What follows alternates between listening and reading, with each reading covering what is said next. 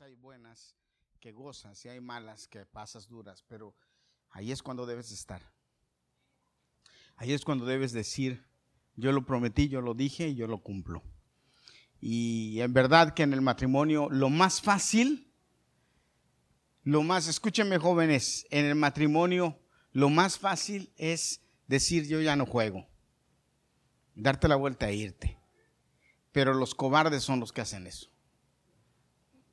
Los cobardes, los que no tienen el valor de pararse y decir, no, yo dije, yo me aguanto. Porque cuando somos niñitos, ¿verdad? Cuando somos niños y estamos jugando un juego en la calle, o yo no sé si a ustedes les pasó, a mí sí. Y cuando ya iba perdiendo, lo más fácil era decir, ya no juego y me voy. Y me doy y me llevo mi pelota. Porque ya hay muchos matrimonios en donde el hombre o la mujer es lo que dicen, ya no juego, ya me voy y me llevo mi pelota. No, ya no eres un niño, ya eres un, hombre. Y si dijiste, órale, hay que entrarle. Como dicen, hay que agarrar el toro por los cuernos y no es fácil. No es fácil, pero hay que hacerlo. Y hay, y, y hay algo que es muy importante, jóvenes, que cuando tú dices, sí, yo le entro, no importa qué, y vas y sigues y sigues, y esta, Dios te premia.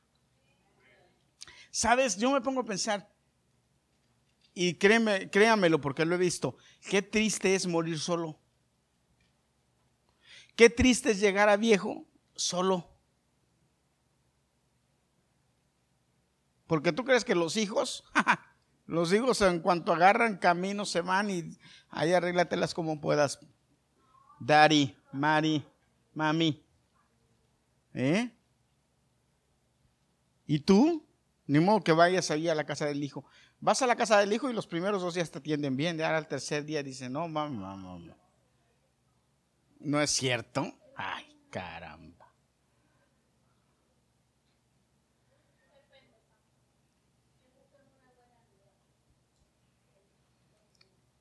Si sus esperanzas están en esas, déjeme decirle, no se vista que no va.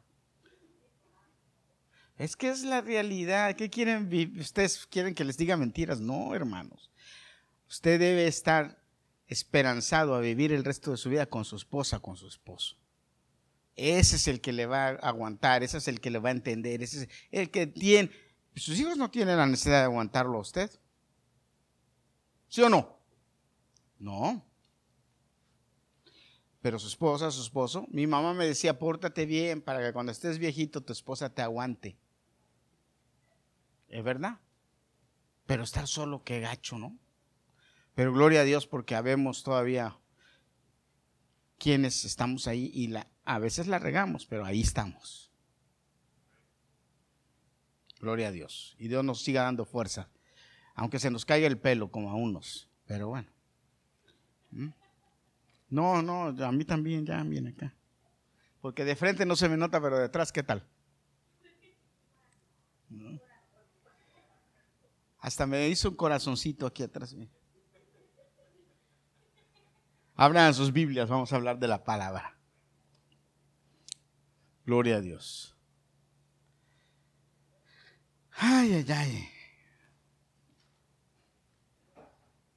La semana pasada les dije que íbamos a hablar un poco acerca de... ¿Alguien se acuerda?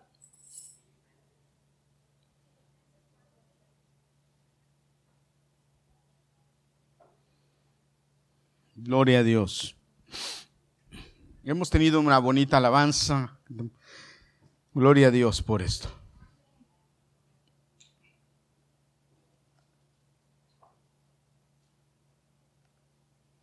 La hermana, le vamos a dar gracias a Dios porque la hermana Anita nos hizo unas nuevas, ¿cómo se llaman? Bat, batolas para la danza. La niña, los rojos, estos son nuevos. Gracias a Dios por esto. Que Dios le pague a hermana Anita. La hermana Anita no cobra por eso, ¿verdad? Lo hace con...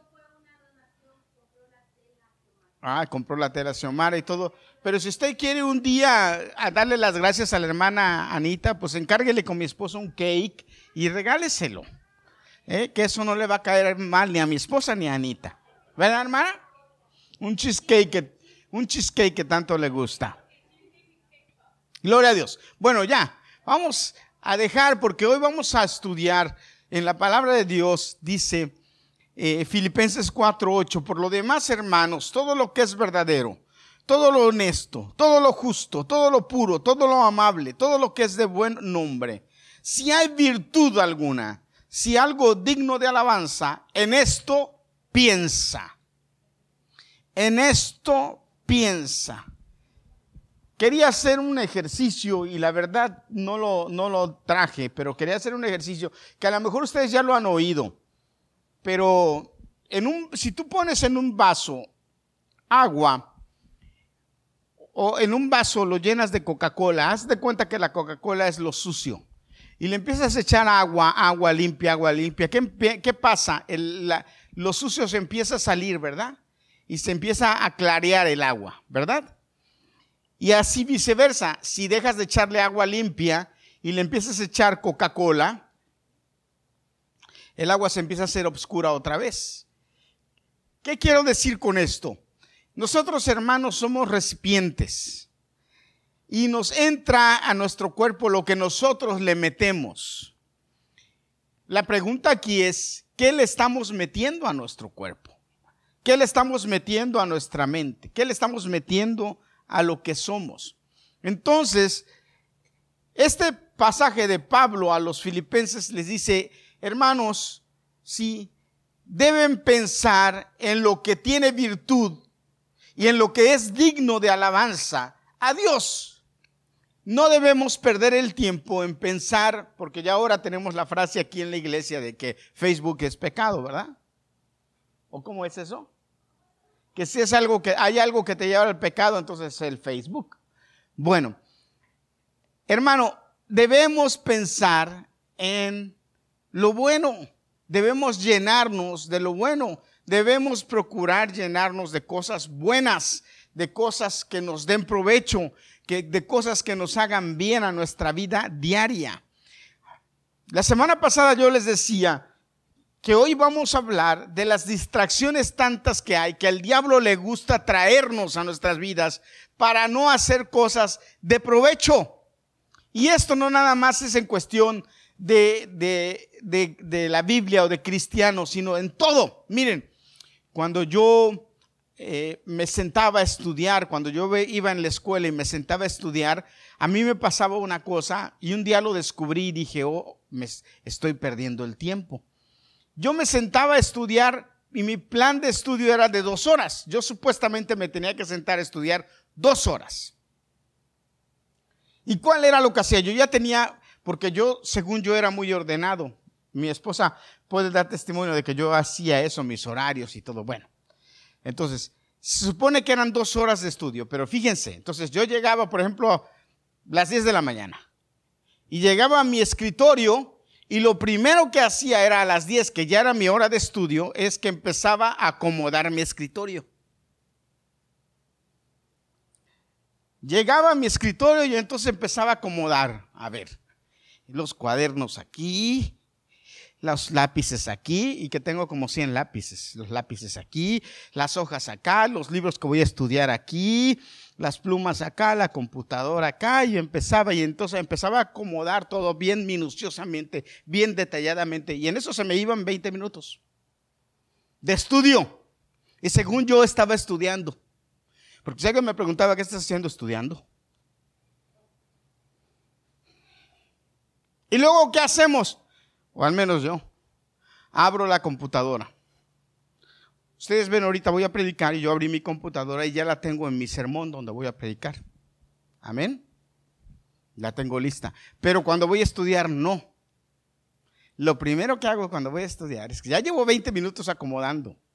Entonces, ¿qué veo? Empiezo a revisar los emails. Y si tengo 50, 60, 70 emails, ya me aventé otros 20 minutos de mi estudio. Y si alguien me dice, ¿qué estás haciendo? Estoy estudiando.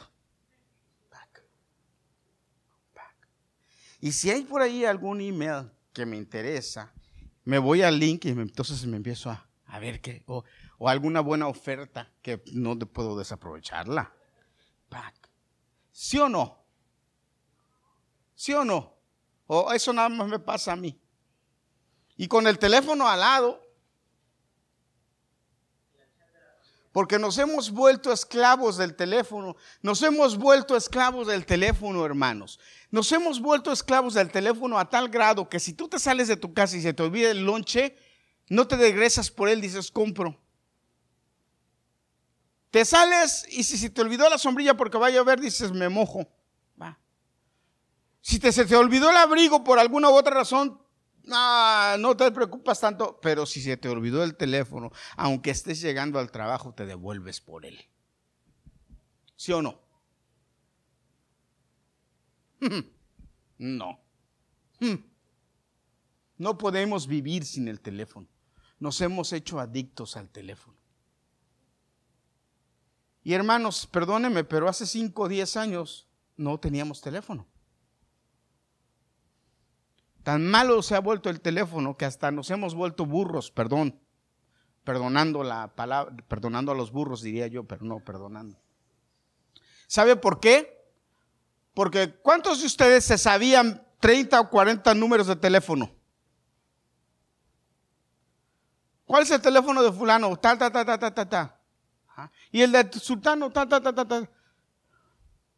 Y hoy en día, hermano, es probable que hasta ni su teléfono se sepa.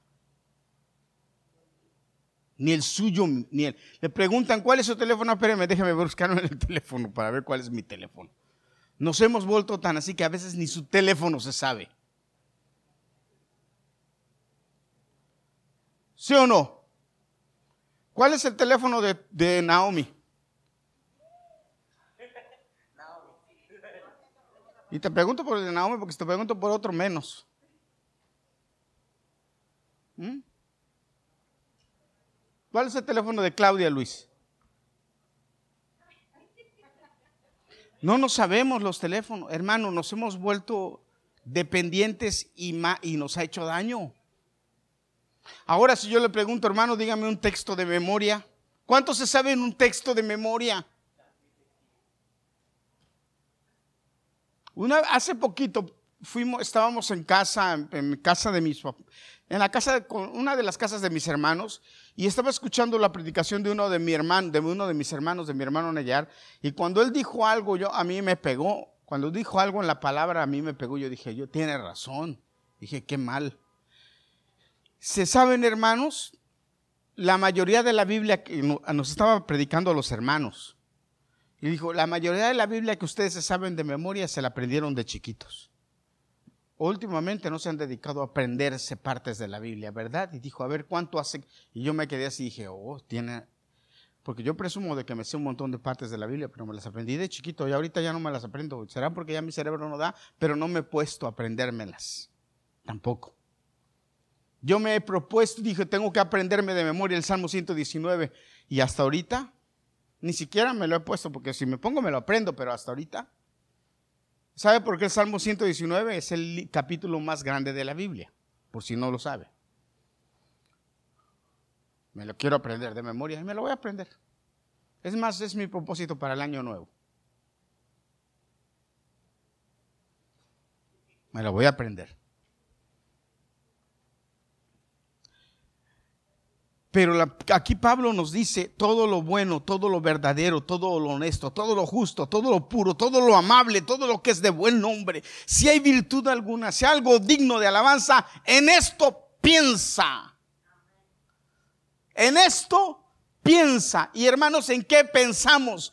Nos la pasamos pensando tonterías y a veces más allá.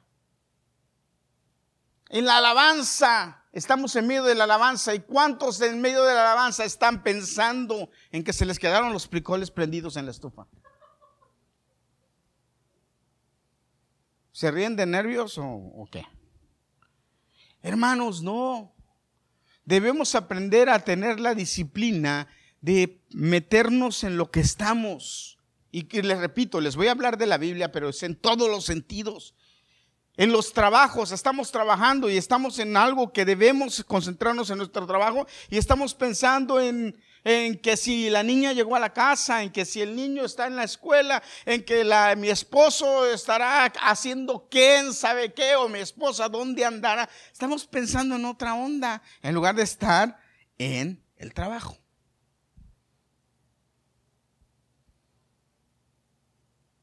¿Sí o no nos pasa? Los muchachos están en la escuela teniendo una clase con el maestro presencial, tanto que pelearon para que haya clases presenciales y cuando está el maestro ni caso le hacen porque están en las nubes o en el teléfono, en Facebook o pensando no sé qué. ¿Sí o no? Aquí como yo peleo con Anthony, le digo, Anthony, siéntate bien, ponme atención. Porque también el mensaje corporal como tiene mucho que decir. Yo aquí que estoy predicando y los veo a todos hermanos, y de repente estoy predicando, yo creo que estoy en lo más interesante y de repente veo a hermano que está... Yo digo, ya esto, yo creo que es lo más interesante y este está durmiendo. O el otro con el teléfono y digo, ay, hermano, el teléfono debe ser prohibido en la iglesia. Usted viene a conectarse con Dios, desconéctese de los demás, conéctese con Dios. Que Dios fue el que inventó el internet y el wifi, wifi y todo eso, fue Dios. Él fue el primero que mandó señales. Es sorprendente. Miren, ahora que tembló en México, la semana esta que tembló, ya ahora septiembre vamos a declarar septiembre el mes del temblor en México. Septiembre, porque híjole, cada septiembre cómo nos agarra en México. Y tembló en México y yo me quedé sorprendido de las imágenes en el cielo. Del, yo, wow, pero es, es increíble ver temblor en tierra y el cielo dando señales de que está temblando. Es, yo me quedo así, wow, eso es sorprendente. Ahora, algo que voy a mencionar y que es muy interesante y muy importante, que yo debo mencionarlo con ustedes, es, hermanos, no debe, no debe, nosotros venimos a la iglesia, fíjese, venimos a la iglesia y adoramos y cantamos y si logramos conectarnos con Dios y desconectarnos de lo demás, pues ¿qué pasa? Nos llenamos, ¿verdad? Nos, llenamos del poder de Dios, nos llenamos de lo que Dios tiene con nosotros, pero esa llenura a través de la semana se nos va gastando. ¿Y cuántos de nosotros, de los que estamos aquí, en la semana le metemos un, un booster a esa llenura? ¿Cómo le metemos un booster? Con la oración, con la lectura de la palabra, con el estudio y con los estudios que hacemos. Pero hermano, mire, a veces ni leemos, hay quienes ni abren la Biblia en toda la semana o la aplicación telefónica del donde está la Biblia toda la semana. Las alabanzas, las de Maná o las de los Bukis o los Ángeles Azules, pero cristianas ni, si no, eso es para el sábado la iglesia. ¿O cuántos tienen en su listita ahí a Gándara, a Marcos Guid, a Marco Barriento, y, alaban y adoran. Pero lo importante de tenerla es que cuando usted tiene sus momentos de adoración o de estudio de la palabra o de lectura de la palabra, usted se concentre en eso para que tenga vida para usted. Porque si está leyendo la Biblia pero está pensando en quién sabe qué otra cosa, pues de nada le sirve. Amén. Si está alabando a Dios de repente, pero está pensando en que otra cosa, pues de nada le sirve. Tenemos que aprender a dedicarle el tiempo a las cosas que tienen, que tienen verdadero sentido para nosotros. Nos cuesta mucho nuestra mente fijarla en lo que realmente a Dios le interesa. Hay algunos pasajes de la Biblia que quiero leer con ustedes. Gloria a Dios. ¿Cuántos dicen amén?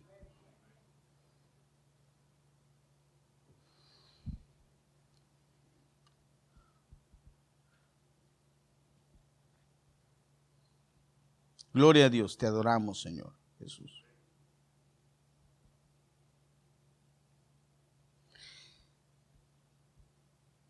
Dice la Biblia en Efesios, fíjese, en Efesios capítulo, capítulo 1, versículo 6, versículo 6 y versículo 5 dice, Efesios 1, 6. Dios nos escogió, ah, versículo 4, Dios nos escogió en Cristo desde antes de la creación del mundo para que fuéramos santos y sin defecto. En su presencia, por su amor, nos había destinado a ser adoptados como hijos suyos por medio de Jesucristo, hacia el cual nos ordenó según la determinación bondadosa de su voluntad. Esto lo hizo para que alabemos siempre a Dios por su gloriosa bondad. Nosotros hemos sido hechos para su gloria.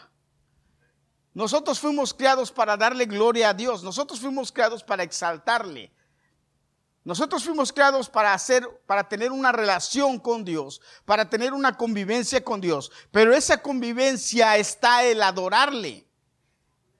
Y si en medio de la adoración nosotros estamos perdidos en el espacio o en otras cosas, pues eso no funciona. Y no estamos cumpliendo con el cometido que realmente Dios quiere para nosotros. Ahora, ¿cómo yo le puedo hacer para realmente ser un adorador. Hay una, hay una palabra que, de la que yo he predicado. Allá en Juan, cuando, cuando Jesús se sentó y empezó a hablar con, con el hombre, con, con Nicodemo, le dijo, Dios está buscando adoradores que le adoren en espíritu y en verdad. Cuando nosotros analizamos esa palabra que Dios está buscando adoradores, esa palabra es muy especial porque quiere decir que Dios constantemente está buscando quien se concentre en Él quien le dé tiempo a Él. Quien le dedique tiempo a Él. Quien sea capaz de dejar todo lo demás por Él. Eso es adorar. Eso es darle la gloria a Dios. Dejar todo lo demás por Él. ¿Y qué, cómo nos cuesta trabajo dejar todo lo demás por él, porque en este mundo el diablo le gusta llenarnos de cosas. Hermano, mire, no se, no se confunda ni crea otra cosa. Cuando usted saca un momentito para leer la Biblia, o cuando usted saca un momentito de los pocos que sacamos para leer la Biblia, o para alabar a Dios, o para orar, el diablo le va a empezar a inyectar cosas, o los demonios, no sé, para que usted se distraiga.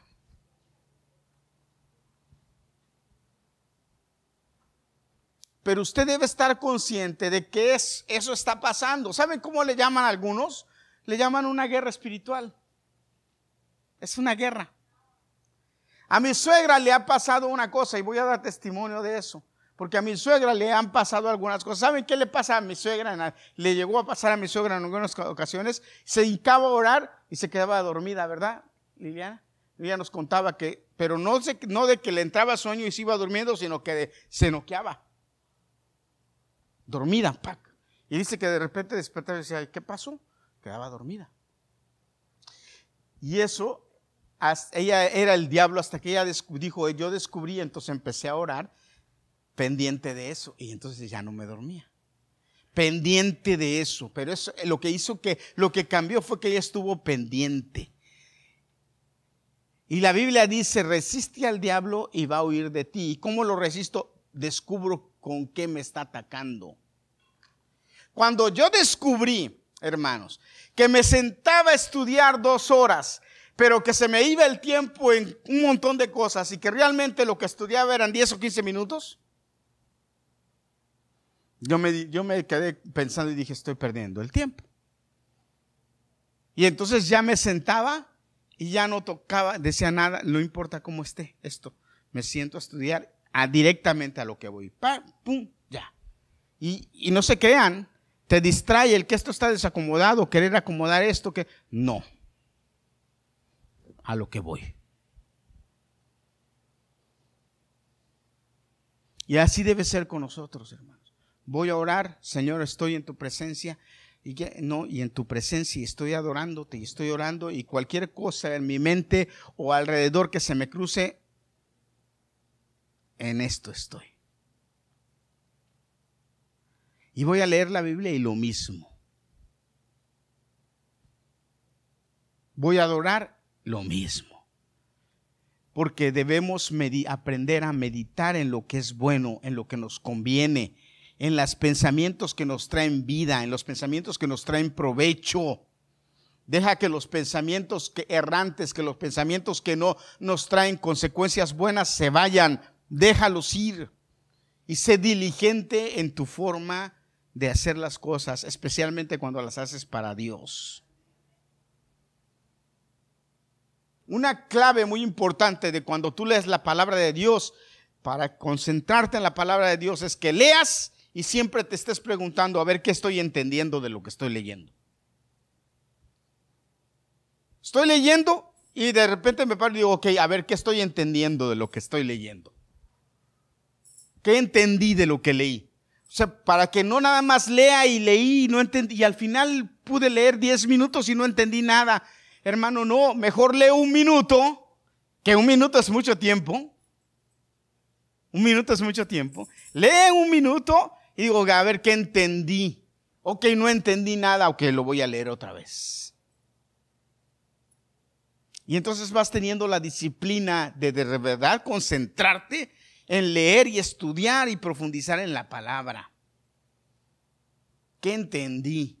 Porque ahí no está el pastor para que te explique, o la pastora para que te explique, o alguien para que te explique. ¿Verdad que no? Estás tú solo, pero sí tienes el Espíritu Santo que te puede revelar. Pero cuando necesita el Espíritu Santo que te conectes con Él, revélame, enséñame, a ver qué.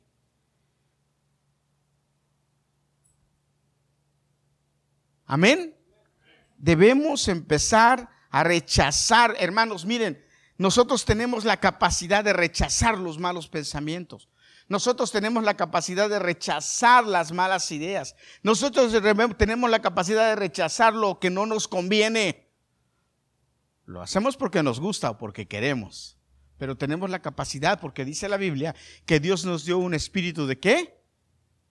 De poder. ¿De qué? Valor y dominio propio. Y esas tres cosas son suficientes para que usted diga no. No. A cualquier cosa que, hermano, miren, ya no es, ya no, ya debemos vivir una vida cristiana que ya no es, que ya no debe ser problema el pecado, que ya deba ser problema no hacer lo bueno. Dice la Biblia que ya para nosotros como cristianos el pecado, ya no somos fábricas de pecado, ¿verdad? ¿Cuántos dicen amén? Ya no peco y peco y peco, ya no, el pecado ya no es mi problema el pecado, ya eso ya lo superé, gloria a Dios. Pero entonces el diablo se encarga, ¿sí? De hacernos inútiles, perdón hermanos, pero es la realidad. Entonces debemos aprender a dejar a un lado lo que no nos sirve, lo que no nos funciona, lo que no nos ayuda. Porque el pecado entonces ya consiste en saber hacer lo bueno y no hacerlo. Eso es lo que dice la Biblia que el que sabe hacer lo bueno y no lo hace, eso es pecado. Y cuando hablamos de hacer lo bueno, ¿de qué estamos hablando?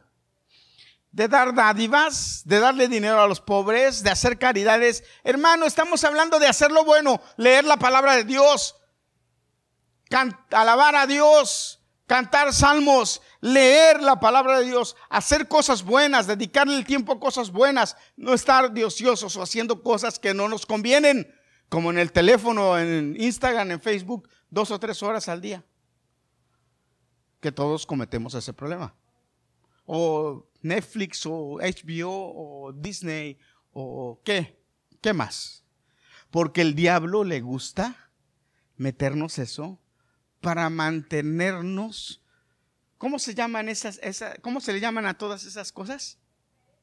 ¿Eh? Sí, redes sociales, pero mantenernos qué?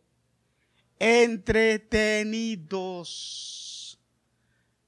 ¿Cuál es la idea? Mantenernos entretenidos. El diablo quiere mantenernos entretenidos. Para que perdamos el tiempo y no hagamos lo que dice la Biblia. Todo lo que es verdadero, todo lo honesto, todo lo justo, todo lo puro, todo lo amable todo lo que es de buen nombre, si hay virtud alguna, si hay algo bueno en esto, piensa.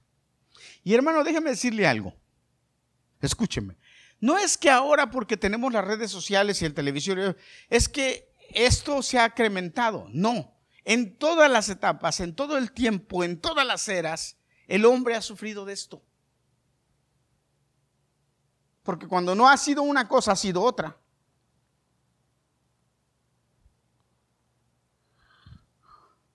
Pero ¿en qué consiste esto, hermanos? Consiste en, y esta es la palabra clave, consiste en tener disciplina, en hacerlo.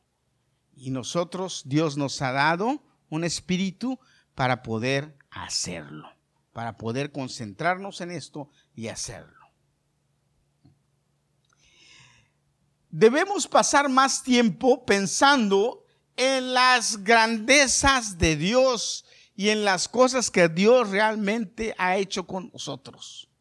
Si pasamos más tiempo pensando y reconociendo lo que Dios ha hecho, bueno con nosotros, vamos a tener menos tiempo para pensar en las cosas malas que nos han pasado y en las cosas difíciles por las que hemos vivido.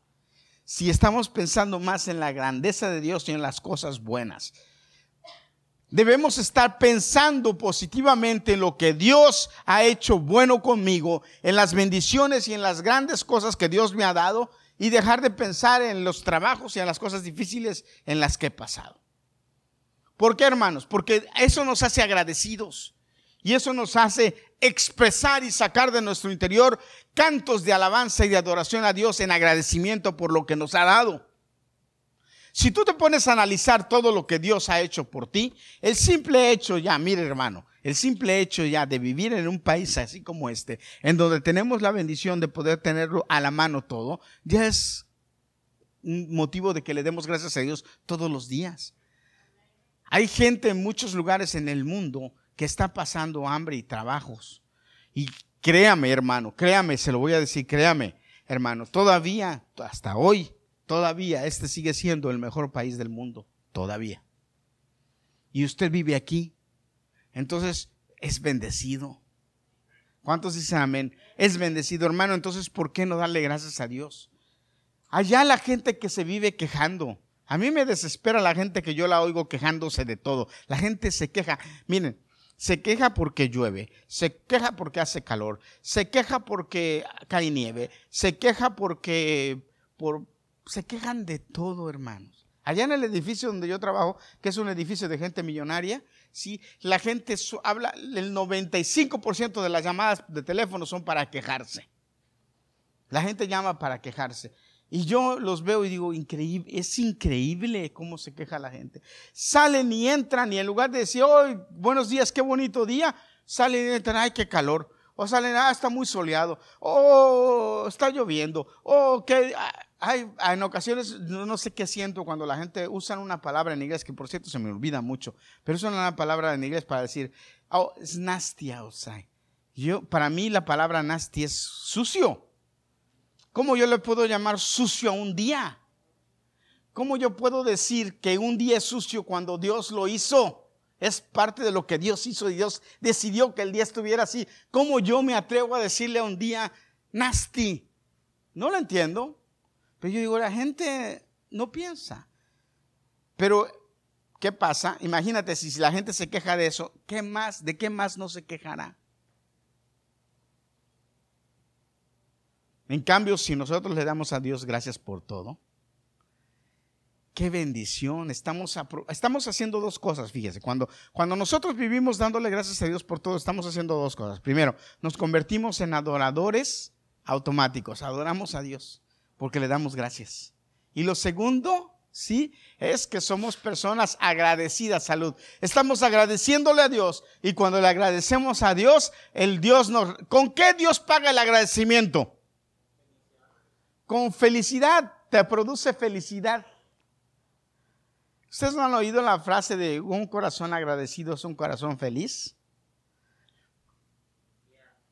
Tú agradeces y eres feliz. Porque usualmente agradeces con una sonrisa, ¿sí o no? Oh, muchas gracias. Cuando te regalan algo, te dan algo. Oh, gracias, qué amable. Por eso les enseñamos da las gracias. Porque valoras lo que te dan.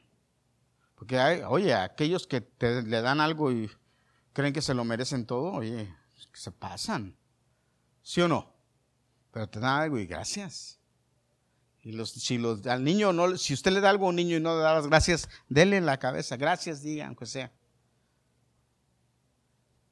¿Sí o no, hermano? Gracias, hermano. Gracias. Yo conocí a un muchacho que le regalaban las cosas y cuando su cumpleaños y las veía, las dejaba ahí. No le vuelves a regalar nada. Así mismo es Dios. Ah, no, te vuelvo a dar. A ver. Cuando usted se levanta en la mañana, hermano, dele gracias a Dios. Aproveche el tiempo.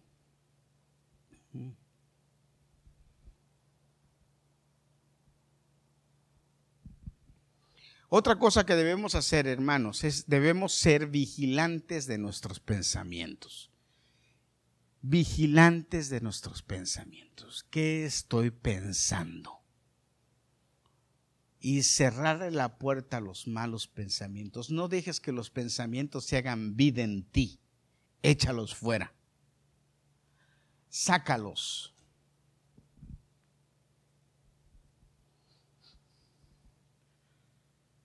Debemos tener un corazón honesto. Y para tener, perdón, y para tener un corazón honesto necesitamos que nuestros pensamientos sean limpios. Salmo 139, 23 dice,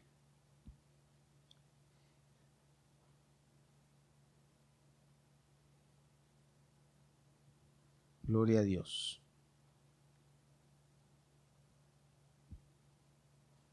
Señor, ¿No odio acaso a los que te odian y desprecio a los que te desafían? Los odio con toda mi alma, los considero mis enemigos. Pero este no era el texto que quería leerles. Salmo 119, 105, si no me equivoco. A ver, espérenme.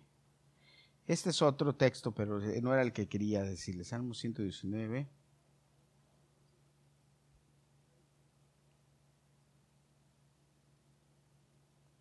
Gloria a Dios.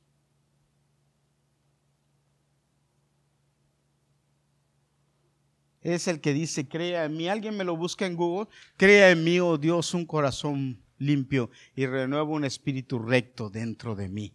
¿Eh? A mis pies tu palabra y lumbrera mi camino. Ese es 119, 105, ese no es. Ok, nosotros debemos, debemos tener una luz en nuestros pensamientos para Perdón.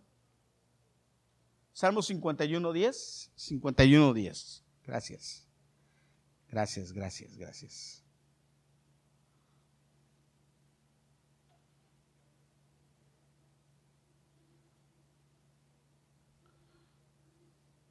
Oh Dios, pon en mí un corazón limpio y dame un espíritu nuevo y fiel.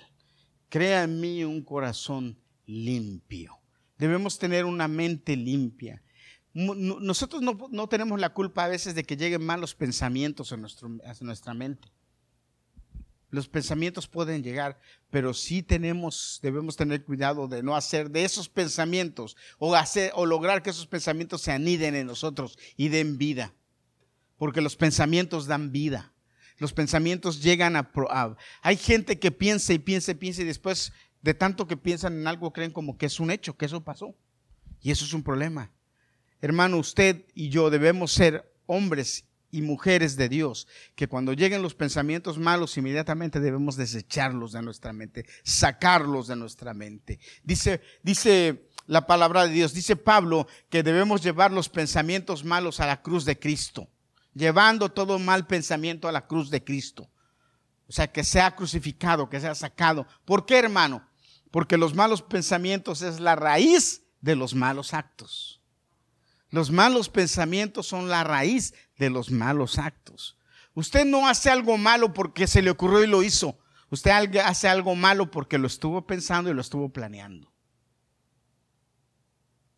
El hombre no es infiel, fíjese, el hombre no es infiel de la noche a la semana, a la mañana. Es infiel porque vio la oportunidad o se dio la oportunidad, lo pensó, lo planeó y lo hizo. Pero eso lleva un proceso. Por eso es que usted en cuanto llega a la mente, usted debe sacarlo y decir no. Oh, ¿Qué pasa? Eso es malo. Yo estoy, no debo estar pensando en eso. Y sacarlo. Usted no roba porque se le ofreció. Usted roba porque pensó, lo pensó, lo maquinó y dijo, oh, ah, y va y fue y robó. Pero usted tiene la oportunidad de decir no, no, reprendo ese pensamiento en el nombre de Jesús y lo pongo en la cruz de Cristo y me alejo de él. Así con todos los pensamientos, hermano. Por eso es que debemos, ser también vigilantes con qué es lo que vemos, qué es lo que oímos, qué es lo que, con qué conversaciones tenemos.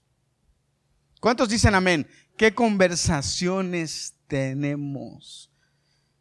Y si nosotros recordáramos siempre que el Espíritu de Dios está en nosotros, escúcheme, si nosotros recordáramos siempre que el Espíritu de Dios está en nosotros, más cuidado tendríamos con lo que hacemos, con lo que vemos, con lo que decimos o con lo que pensamos.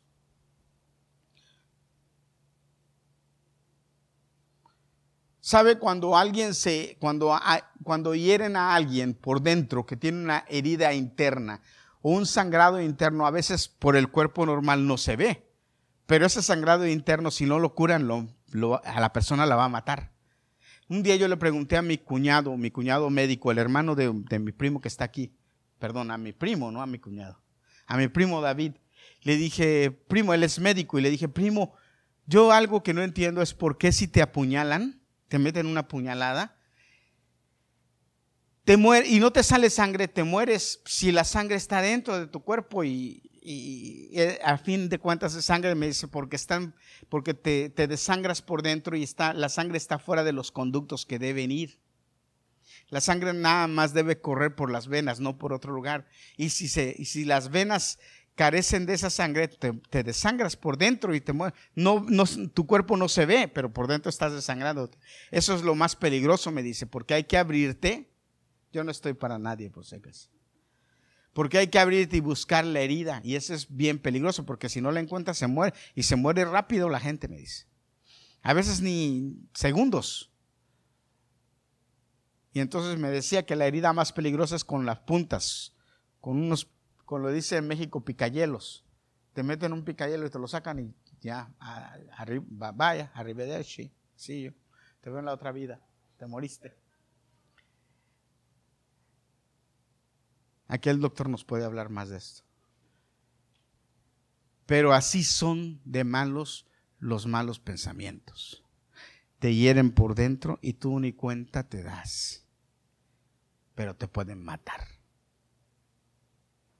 Por eso es que nosotros debemos deshacer los malos pensamientos, sacarlos de nosotros. Debemos tratar de ser íntegros en nuestro pensar, en nuestro pensamiento, para que podamos, podamos ser limpios delante de Dios y poder alabarle con libertad y ser, estar mejor cada día.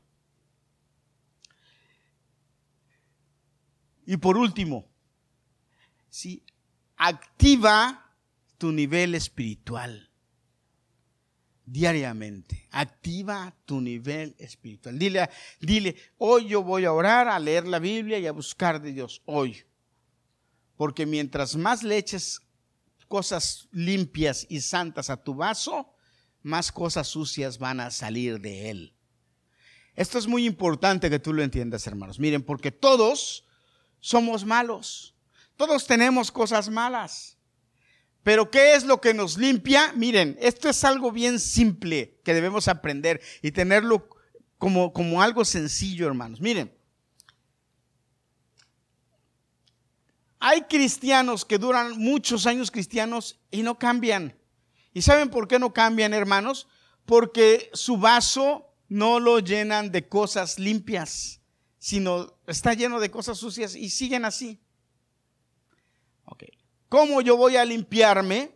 Ok, cuando yo me limpio, dice la Biblia, fíjate, fíjate, escúchame, dice la Biblia que la palabra de Dios es como un río de agua viva. Amén, hermano. Ahora, este río de agua viva, ¿qué limpia? Nuestro interior. No nos limpia por fuera porque no agarramos la Biblia y nos la pasamos aquí como los santeros, ¿verdad? Que se pasan hojas y eso. Nosotros no hacemos eso, ¿verdad? Pero ¿qué nos limpia? Nos limpia por dentro. ¿Qué nos limpia nuestra mente y nuestro corazón. ¿Cuántos dicen amén? Ok, entonces mientras yo más medito, mientras yo más estudio en la palabra de Dios, mientras yo más medito en la palabra de Dios, yo más me limpio por dentro. Hermano, mire, eso es automático. No tiene que hacer nada más. No tiene que hacer nada más. Si usted se mete un versículo de la Biblia a diario, un versículo de la Biblia a diario, en su mente y en su corazón, cuando ese versículo de la Biblia ocupe un lugar en su corazón y en su mente, va a sacar algo malo de usted automáticamente porque el poder de Dios es muy grande para hacer eso. ¿Me, explico, hermano?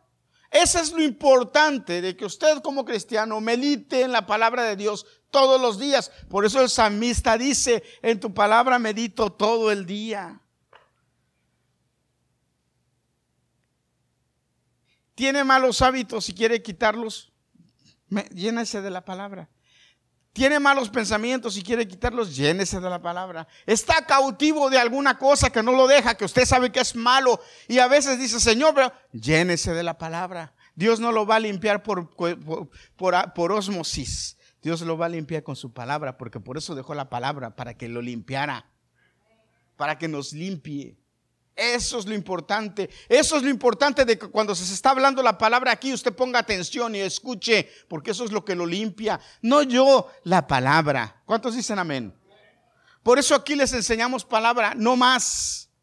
Porque mire, podemos sentir gozo y alegría, y saltar y brincar y sentirnos gozosos, pero eso cuánto tiempo le va a durar? Vivir de emociones dura lo que la emoción dura. ¿Cuánto? Unas horas, unos días quizá. Pero la palabra es eterna. Y lo limpia. Y lo va renovando. Y lo va cambiando. Y déjeme decirle, no hay nada más hermoso que cuando usted ya está muy, muy limpio, la palabra no, entonces ya no nada más lo limpia, sino lo renueva. Y lo va cambiando. Y les digo algo, con esto voy a terminar, fíjese. Y no es mentira, se lo digo en serio, para que usted se atreva a comprobarlo, para que se atreva a comprobarlo. Después la llenura, la llenura del Espíritu de Dios por medio de la palabra lo rejuvenece.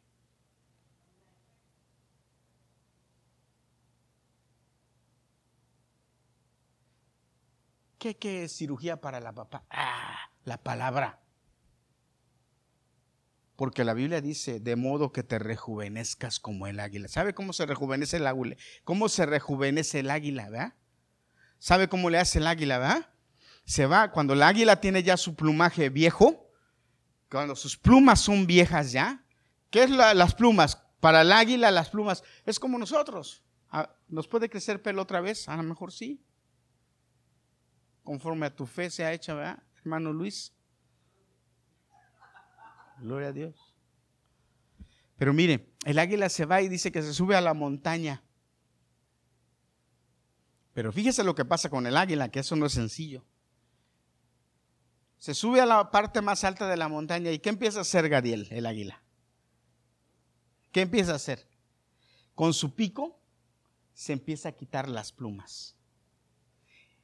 ¿Usted cree que le dolerá? Hasta que se deja sin plumas, con su pico. Después de que hace eso con su pico, que se quita todas las plumas, ahora fíjese, cuando el águila, ¿por qué cree que el águila se va hasta allá, hasta lo más alto? Porque allá nadie le puede hacer nada, está sola. Pero además de que está sola, ¿sí? Sin las alas pasa frío. Y sin las alas no puede volar para cazar. O sea que se mete en ayuno forzoso. Pero fíjese, después de eso, empieza a golpearse sus garras en la roca hasta que se las tumba. Las garras se las rompe todas y se las tumba. Se queda sin garras. ¿Y sabe qué es lo tercero que hace? Se empieza a, pegar en el hocico con la roca para que su pico se le rompa y se le caiga. Se queda totalmente indefensa, sin garras, sin pico, sin alas y sangrada, adolorida, hambrienta y al interperie el frío. O sea que duele rejuvenecerse, rejuvenecer, duele. Pero dice que con el tiempo le empiezan a crecer las alas ¿Y qué le salen? Alas nuevas, jóvenes, garras nuevas y pico nuevo.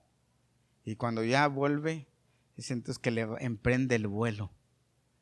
Y la águila vuela, joven otra vez.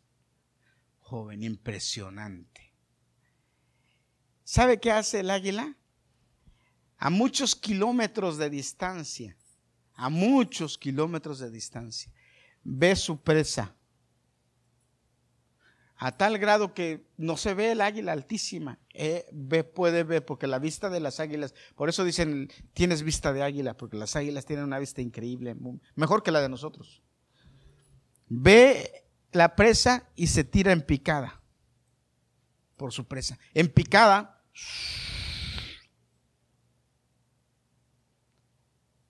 Y va a una velocidad impresionante y lo único que hace es va con las garras, agarra la presa y la levanta. Al agarrar la presa con las nuevas garras, ya mató la presa. No necesita hacer más. Las garras la matan. Puede levantar hasta un becerrito pequeño.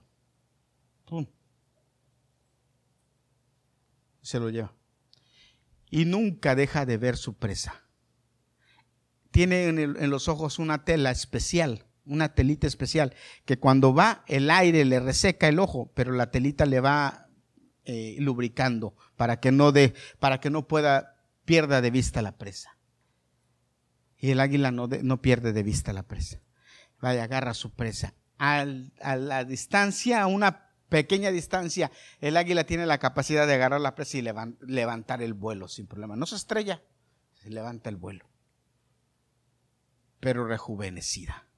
Ahora, si Dios hace eso con un águila, ¿no lo podrá hacer con nosotros? Claro que sí, hermanos. Pero ¿sabe qué? No, hemos, no nos hemos dado cuenta que esto que le dijo Pablo a los filipenses, esta es la clave simple. Todo lo que es verdadero, todo lo honesto, todo lo justo, todo lo puro, todo lo amable, todo lo que es de buen nombre, si hay virtud alguna, si algo digno de alabanza, en esto, en esto piensa en esto piensa. Hermanos, necesitamos llenar nuestro corazón y nuestra copa de la vida, de la, de la vida de Dios, de la palabra de Dios, todos los días. Cuando hacemos esto, hermanos, automáticamente somos limpios, somos transformados, somos rejuvenecidos. Y créamelo, hermano, vamos a ser personas que caminemos felices sanas y bien todo el tiempo, porque vamos a estar llenos del Espíritu de Dios. Y la gente, la gente va a dar testimonio de eso. No nosotros, la gente que nos ve va a decir, oh, yo quiero lo que tú tienes. Yo quiero lo que tú tienes. ¿Por qué eres así? Yo quiero eso. ¿A usted no le han dicho eso? Haga, practique esto y va a ver que se lo van a decir. Yo quiero ser como tú. ¿Qué tienes que me gusta? Amén. Porque Dios se lo está dando, se lo está ofreciendo. Úselo, aprovechelo, tómelo para usted. Amén. Póngase de pie, vamos a despedirnos.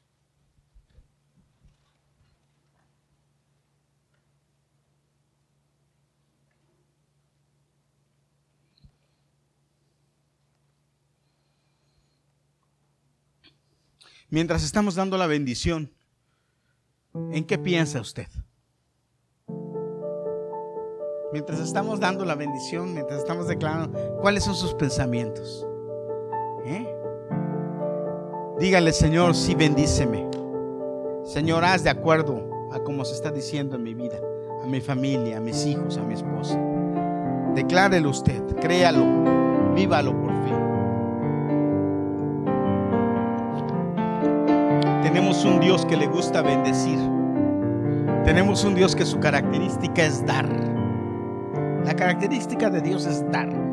Él da, Él bendice. Gloria a Dios. Le damos gracias a Dios.